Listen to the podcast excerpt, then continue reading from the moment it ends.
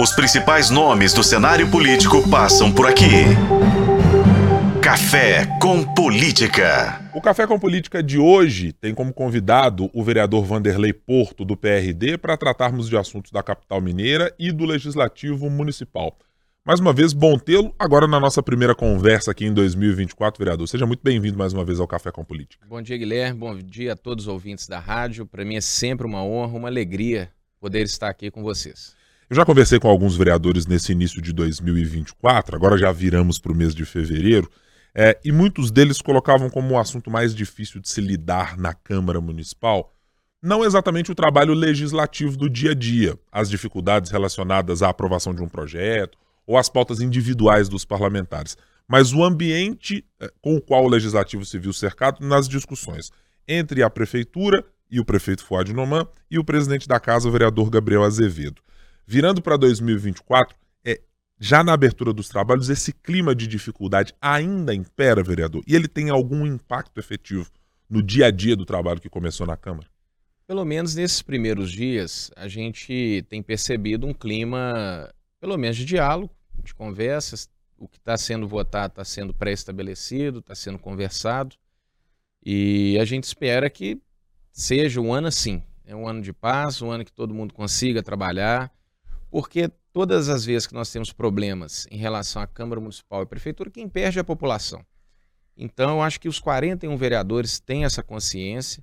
Eu acho que é normal um vereador de oposição ou de base ir para o microfone, é, dentro ali das suas prerrogativas, falar o que pensa, mas em relação aos trabalhos da Câmara, a gente precisa que eles, de fato, possam fluir, a gente possa votar os projetos importantes sejam eles do executivo, sejam eles do legislativo, de iniciativa nossa. Então é fundamental que os trabalhos ocorram de forma pacífica aí. É, imagino que, até pela circunstância eleitoral de 2024, todos os vereadores tenham chegado com uma disposição muito maior de apresentar as suas próprias pautas.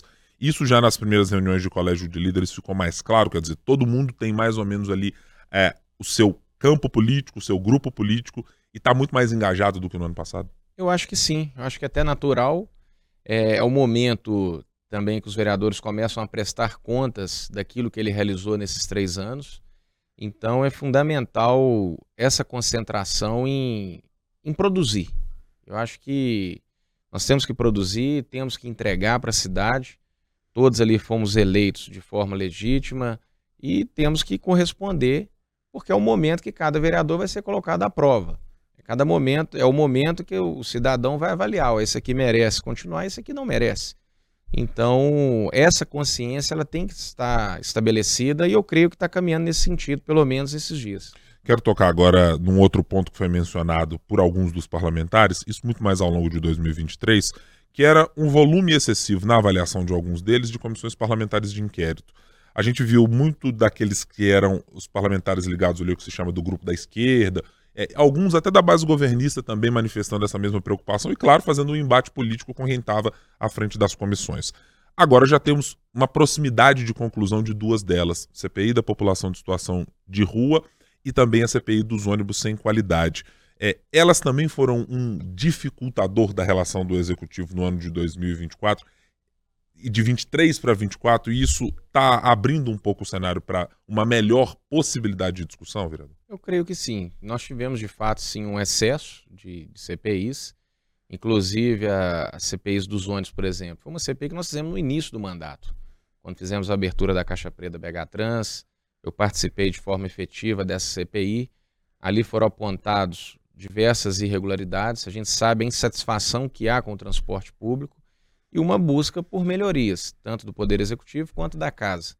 Então, eu acho que com a conclusão dessas duas CPIs também, eu não vejo é, ambiente para que se crie mais CPIs, não tem o, o que se dizer, e logicamente que se tiver algum assunto inerente a isso, mesmo sendo base ou não, é nosso papel fiscalizar o Poder Executivo. Então, a gente espera que isso também vá, sim, trazer um clima mais tranquilo para casa. Vamos aproveitar para falar de ônibus também, afinal de contas é um assunto que ainda está pipocando no dia a dia da cidade. A gente viu uma mudança muito clara do prefeito de Belo Horizonte em adotar uma postura do agora acabou é, em relação às empresas de ônibus, em relação ao descumprimento reiterado nas alegações feitas pelo prefeito, de o que está no contrato, inclusive do que está no contrato previsto para a cessão do subsídio.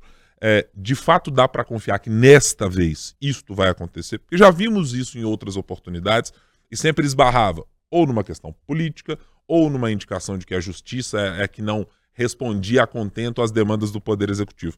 Tem algum cenário diferente agora com, com essa postura do prefeito Fuad? O que me trouxe até para ser base do FOAD é a sua seriedade, o seu currículo, a sua história.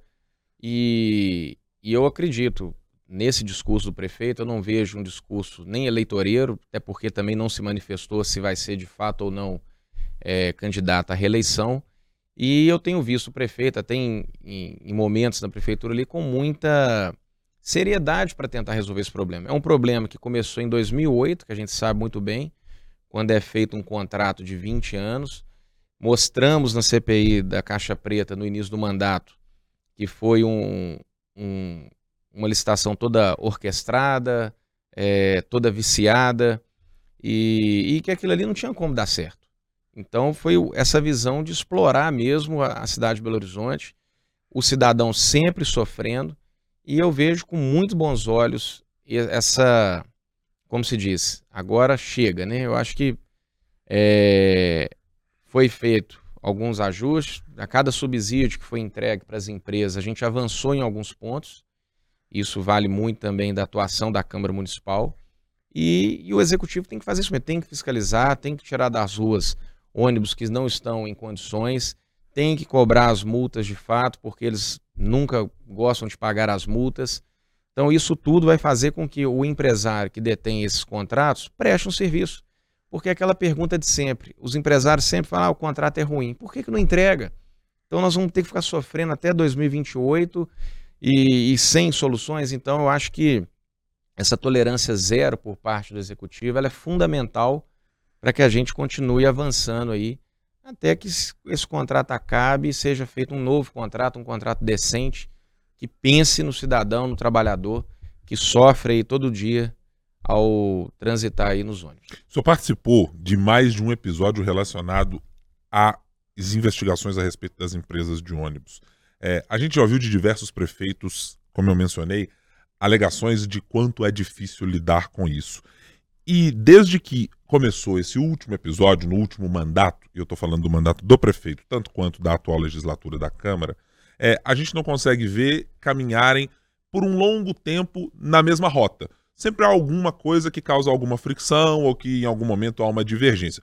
É natural que executivo e legislativo em algum momento possam divergir das questões que estão colocadas. Mas é uma solução que lhe parece, vereador, que só pode sair com consenso entre Câmara e Poder Executivo, porque a gente olha ações do Poder Executivo, a gente olha ações do Poder Legislativo, mas aparentemente as empresas de ônibus conseguem se manter na mesma situação. É, tem argumentos jurídicos para reiteradamente não cumprir com o que está previsto em contrato. Exatamente. E eu acho que, por mais que seja um ano eleitoral, tanto o Poder Executivo quanto a Câmara Municipal tem que deixar de lado essa questão eleitoral e buscar soluções juntos. Acho que tem que sentar à mesa, é natural que tenha as divergências políticas, ótimo, isso faz parte do, do jogo político. Mas agora, a busca, peraí, é pela cidade. Então, é, é impressionante todas essas manobras que a gente vê ao longo dos anos que as empresas elas realizam, seja em qualquer esfera. Mas é, eu creio que o cerco está fechando para eles. Ele, eles estão vendo que não é mais igual antigamente. Então muita coisa mudou. É, uma coisa é clara que as empresas não têm nenhum acesso a vereadores, então não tem relação com nenhum vereador. Então isso tudo facilita muito a fiscalização e, e não há nenhum ali é, receio de nenhum vereador colocar a cara nesse assunto. Então acho que isso é fundamental o legislativo fazer e o executivo fazer sua parte, como o prefeito determinou que seja feito essa tolerância zero. Se eu citou uma questão, vereador, que historicamente é, eu estou fazendo aqui uma reprodução clara do que era o olhar das conversas que a gente tinha com o cidadão de Belo Horizonte algumas vezes e que ele sempre é, caía naquele mesmo cenário. Ah, as coisas não mudam nas empresas de ônibus porque os vereadores ou são patrocinados ou foram financiados nas suas campanhas. É, essa percepção também ecoava dentro da Câmara para os vereadores? Ah, com certeza. Nessa legislatura, isso ficou muito claro que não, a relação seria zero.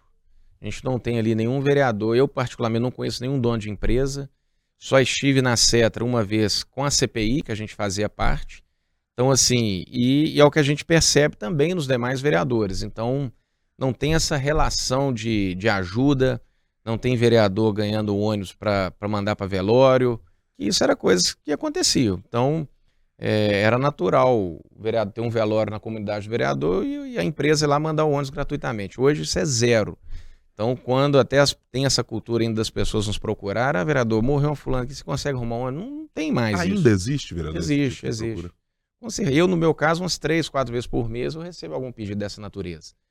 Ou a gente atende do bolso ou não atende. Então, assim, é, é muito complicado. E antigamente tinha uma relação que isso era natural, era comum esse atendimento.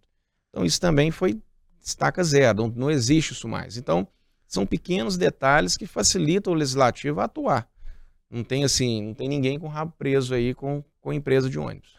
É, a avaliação que temos quando a gente olha por todas as ações feitas pelo Executivo e Legislativo é que uma dessas pernas incomoda as duas partes. É que a justiça não consegue ser célere na necessidade ou na medida e na velocidade que o cidadão de Belo Horizonte enfrenta os problemas. É, e nem sempre, claro, a justiça consegue atender na mesma proporção. Mas, é, dado o tempo em que já se passou tratando deste assunto, das nuances todas que foram apresentadas, há uma insatisfação também com quem lida com esse assunto de como a justiça até agora não foi capaz de prover uma solução, porque já falamos do Ministério Público de Contas, já falamos da presidência da Câmara Municipal, já falamos de mais de um prefeito dizer temos um problema aqui. Exato, é, é algo, é uma instância complicada a gente é, opinar, a gente sabe a, a, o judiciário ele precisa de uma reforma também urgente, seja em todos os seus aspectos, né?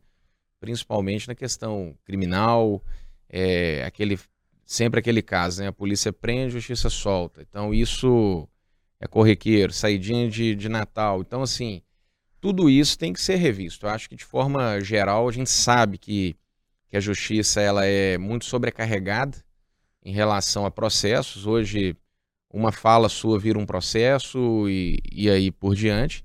Então, assim, isso tudo sobrecarrega o Poder Judiciário, mas a gente precisa, sim, que, de fato, as coisas possam andar, possam se movimentar, porque é um papel do, desse poder, é uma estrutura de poder do país, que tem que dar suas respostas também. É, olhando para o fim do contrato com as empresas de ônibus, já foram apresentadas mudanças significativas em relação a o quanto se paga e a forma como se paga as empresas portanto já se mudou. É, agora é por quilômetro, então você já tem uma mudança muito importante em relação ao que foi do contrato de 2008. Acho que até do ponto de vista da percepção dos agentes públicos, como nós mencionamos aqui, é, não há mais uma espécie de talvez leniência ou conivência de parlamentares é, com os problemas das empresas de ônibus. Ainda assim, a impressão que passa é que somente em 2028 nós vamos é, lidar com essa questão efetivamente, porque o contrato acaba. Só tem a mesma expectativa ou não? Eu penso assim, tem sido, tem, a gente tem alcançado avanços. É, por exemplo, até então se dava o subsídio, não cobrava nada em troca. A Câmara pôs o pé e falou: peraí, é, o subsídio é necessário? É porque tem quanto tempo que a passagem não sofreu aumento? E a gente sabe que tudo encareceu, peças de veículos, o diesel, etc. Então, o que a gente tem que estudar é qual o modelo que a gente quer para a cidade. A gente quer um modelo 100% é, público, 100% privado, misto, que é o caso de hoje. Então, assim, esse é o primeiro ponto de definição. Uma vez que você dá o dinheiro público, você tem que exigir contrapartidas que a gente passou a exigir, que não tinham antigamente. Então, a gente conseguiu alguns passes livres. É, essa questão do quilômetro, ela é importante, porque antes era claro que as empresas seguravam ônibus, porque é, tal certo horário ali, quanto mais pessoas dentro do ônibus, para ela era mais lucrativo. Então, quando se traz para quilômetro, isso muda. É, então, tudo isso buscando avançar. Então, é, eu acho que esse foi um passo importante até que chegue 2028. É, vai dar X? Então, vamos aumentar mais isso. É, vamos aumentar em tantos por cento o número de viagens? Aumentou. Agora os ônibus vão com ar-condicionado? Ok. Os ônibus têm que estar em perfeitas condições? Senão não recebe também aquela parcela do mês, porque isso aí também foi um outro avanço. Não uhum. entregar o dinheiro inteiro. Você vai receber de acordo com o que prestar de serviço. Então, empresas já têm deixado de receber por não estarem cumprindo esse acordo. É, então, tanto no subsídio anterior quanto nesse. quanto nesse. Então, isso já foram avanços conquistados. Então, não é simplesmente colocar meio bilhão numa- nas empresas e não ter exigências ali de prestação de serviço com qualidade. Então, são avanços para amenizar até 2028. E, 20 e 2028, é, eu não sei se eu estarei na Câmara, como que vai ser, mas eu acho que aí vai ter que ser um contrato assim muito bem feito. Eu acho que essa experiência ruim dos 20 anos que ficam para trás vão servir muito de subsídio para isso. Eu acho que é buscar modelos que funcionam em outras cidades para a gente ter, de fato, um transporte que faça com que a pessoa, às vezes, deixe o seu veículo em casa para poder andar no ônibus. Eu acho que isso é fundamental. Belo Horizonte já sofre com a falta de metrô. O metrô, o trem sobre trilhos que nós temos na cidade, hoje ele, é- ele atende muito pouco em termos de deslocamento na cidade. Até de volume de passageiros também. Exatamente. Então, assim, nós temos lá no Barreiro, eu que sou do Barreiro, é o Eterno esperando o metrô. Então, assim, agora, será que vai sair com a parceria público-privada? Então, isso já aumenta mais uma perna ali que pessoas vão deixar de usar os seus veículos. Eu, por exemplo, às vezes eu gasto da minha casa na Câmara cerca de uma hora, uma hora e pouca. O metrô no Barreiro, às vezes eu já vou poder deixar meu carro em casa para poder ir de metrô. Vai ser muito mais rápido. Então, a gente espera que tudo isso seja um conjunto de situações que favoreçam o transporte público para que a gente tenha menos veículos nas ruas. Não há possibilidade de que o subsídio acabe. Pelo menos é o que eu já ouvi do presidente da Câmara, Gabriel Azevedo, do prefeito Fuad Noman, de que neste momento, com as condições atuais, não há a hipótese de que não haja um financiamento para que a passagem não chegue a níveis de dois dígitos, por exemplo, como é é, expectativa baseada nos cálculos que se tem. Pensando no modelo para o futuro, também vai ser necessário ter um subsídio olhando para os valores e para as contas? Eu acho que vai valer muito da escolha do, do formato. É, Então, assim, alguns municípios já avançaram para o passe livre 100%. Então, quanto que custa isso? Por exemplo, Ibirité é uma cidade, não dá para comparar com Belo Horizonte em termos de tamanho. Ibirité hoje tem um passe livre. Quanto que isso custa? É, Não, então, aí você tem a ala da Câmara que defende o sistema privado. Tá, mas e aí? Como que vai ser? O sistema privado eu, eu temo pelo preço de passagem. Então, eu acho que é um esse modelo vai ter que ser discutido de forma bem ampla, bem profunda, de forma muito transparente para a cidade, para mostrar o que, que a gente tem de ganho, o que, que a gente tem de perda em cada um deles, para se chegar num consenso. Eu acho que é, o modelo do passe livre ele é interessantíssimo, desde que a prefeitura tenha condição de, de arcar e, e cobrar o serviço de fato. Mas tem que ser estudado, tem que ser uma coisa que é, é muito número, é muito detalhe. Então acho que vai ter que ser mais aprofundado para a gente chegar essa questão de ter, manter esse misto ou não. Uhum. É, eu quero tratar de uma outra questão relacionada à prefeitura, é porque ela está ganhando algum eco num nicho específico do eleitorado que tem relação com a causa animal.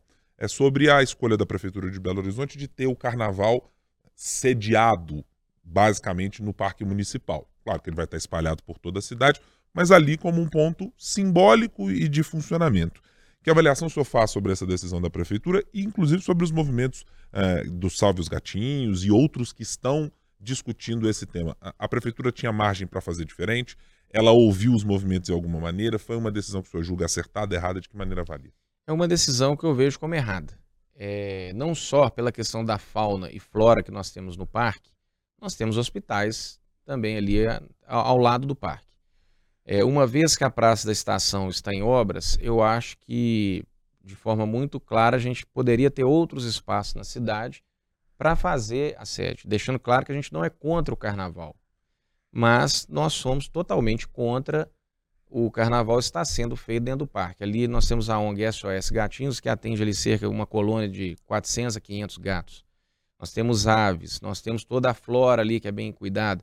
Então, assim, eu acho que foi desnecessário, uma vez que teve uma repercussão tão negativa, é, não reconheceu o erro. Então, é uma crítica que eu tenho aberta ao Poder Executivo. Fiz isso nas minhas redes sociais, fiz isso em plenário e vou continuar fazendo, porque assim é você é, trazer para si próprio uma responsabilidade muito grande do que vai acontecer depois. Ah, mas um parque já ocorre em eventos, mas não da magnitude de um carnaval. A gente sabe que é uma festa que as pessoas ficam mais Animadas. animadas, vamos dizer assim. Então, eu, eu temo muito pelo que vai acontecer ali. Eu acho que não tinha necessidade, eu acho que não tem problema nenhum, gente. Peraí, nós fizemos isso aqui, foi um erro, vamos reconhecer aqui, vamos transferir para tal lugar. A gente não tinha pensado em tais, tais pontos. Por mais que a prefeitura, ela até me respondeu de forma oficial ontem que a entrada vai ser controlada, vai ter toda uma proteção, mas mesmo assim eu acho que é desnecessário. É, é, de maneira geral, então, a, a prefeitura, ainda que faça um reforço, ficará na avaliação dos vereadores que estão nessa mesma causa, aquém do que poderia ter sido. Mas alguma alternativa foi sugerida durante este debate? Ou os vereadores já se surpreenderam? Os vereadores e quem está participando do debate, né? Há associações também que estão nisso. É, já foram pegos de surpresa com a decisão ou houve algum tipo de abertura para um debate público para saber, olha, a prefeitura planeja isso, o que é a avaliação de vocês? É, não teve, foi uma decisão anunciada, ó, vai ser no parque. Nesse momento, é, eu e mais dois vereadores manifestamos contrariamente. Inclusive, a gente não entende, porque foi montada uma estrutura na, na Andradas, um pouco mais para frente ali da Câmara, que funcionou bem naqueles testes, eventos testes carnaval. Ou, e outras situações, a Via 240 sediou carnaval por muito tempo.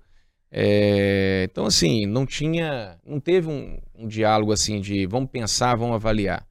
A decisão desde o início foi vai ter lá e nós vamos amenizar danos. Então, assim, ficou é uma redução de dano. A nossa luta, ela resultou numa redução de danos. Uhum. Basicamente isso. Deixa eu voltar agora para tratar de um assunto da Câmara. É, desde o ano passado, vem com as discussões a respeito do primeiro e agora do segundo processo que trata do pedido de cassação do vereador Gabriel Azevedo. E há uma questão muito clara colocada. Não há, nesse momento, 28 votos que sejam capazes de cassar o mandato do vereador Gabriel. Ele tem apresentado as suas argumentações de como considera de que é algo absolutamente político e com pouca atração na realidade, que é em função das rusgas e brigas que teve com o, o secretário uh, de governo, secretário da Casa Civil, Marcelo Aro. Objetivamente, ainda não há esse número e isso, de alguma maneira, contamina também as avaliações de outros projetos na casa, vereador? Eu acho que traz sim um. dá um peso no clima, né? E eu sou até o relator desse segundo processo. E esse processo ele, ele começou de uma forma que, quando eu acatei o pedido para dar prosseguimento à, à cassação, a primeira coisa que, a gente, que eu coloquei no relatório justificando esse prosseguimento era ouvir as testemunhas, era ver os. Porque geralmente é nesse, podem surgir fatos novos, né? E nós tivemos um esvaziamento das testemunhas. Então, tanto é, a, o denunciante quanto o Gabriel, eles abriram mão dos seus das suas testemunhas, então isso praticamente esvaziou ali o, esse debate. Então nós vamos ter que fazer um relatório baseado naquilo que, já está público mesmo, sem fatos novos, né? Uhum. E de fato isso traz sim um, aquele clima. Eu acho que é natural cada um se posicionar acho que no microfone. Nós temos esse, esse tempo ali todos os dias no plenário. Eu acho que é, quem tem as suas divergências ali é o, é o espaço. Mas eu agora, isso de fato traz sim um problema para a condução da Câmara. É no dia a dia, por exemplo, das comissões, ou seja, isso, é, essas, os ânimos mais exaltados respingam nas comissões. É, tem gente, por exemplo, que vai querer responder na comissão a um problema que foi tratado na CPI ou que vai ser tratado no plenário. É, de que maneira que isso se traduz no dia a dia dos vereadores? Acho que até para os nossos ouvintes entenderem um pouco como é que essa dinâmica é afetada no dia a dia. Você deixa de votar num projeto X porque considera que ali tem uma questão política envolvida, por exemplo? É até que não chegou nesse ponto. É, em termos de boicotes em comissões, ah, nós temos maioria nessa comissão aqui, vamos fazer isso. É, isso não ocorreu e até mesmo em plenário também não há uma questão de ah, não vou votar no projeto porque é do fulano e eu tenho uma diferença com fulano. É, geralmente os projetos que se votam no plenário quem é base governista tem uma orientação ali, e, a, e, sempre essa orientação ela também não vem de forma política, ela vem de uma forma técnica. Uhum. É, ontem mesmo, até um projeto de autoria minha em relação ao transporte. É, a prefeitura estava em dúvida se havia um vício ou não de iniciativa dele, mas é um projeto que eu acho que, por mais que ele pareça simples, eu acho que ele é importante, que é o número do WhatsApp da Sumob está fixado dentro do ônibus. Então você está ali na sua viagem, viu um problema? Peraí, o número está aqui, eu já vou fazer uma reclamação ou uma sugestão. Isso é bom para a Sumob, que vai ter mais em tempo real ali os problemas, sabendo em qual ônibus que a pessoa está, porque hoje se você estiver no ônibus, você não vai ver o número em lugar nenhum, você vai ter que pesquisar.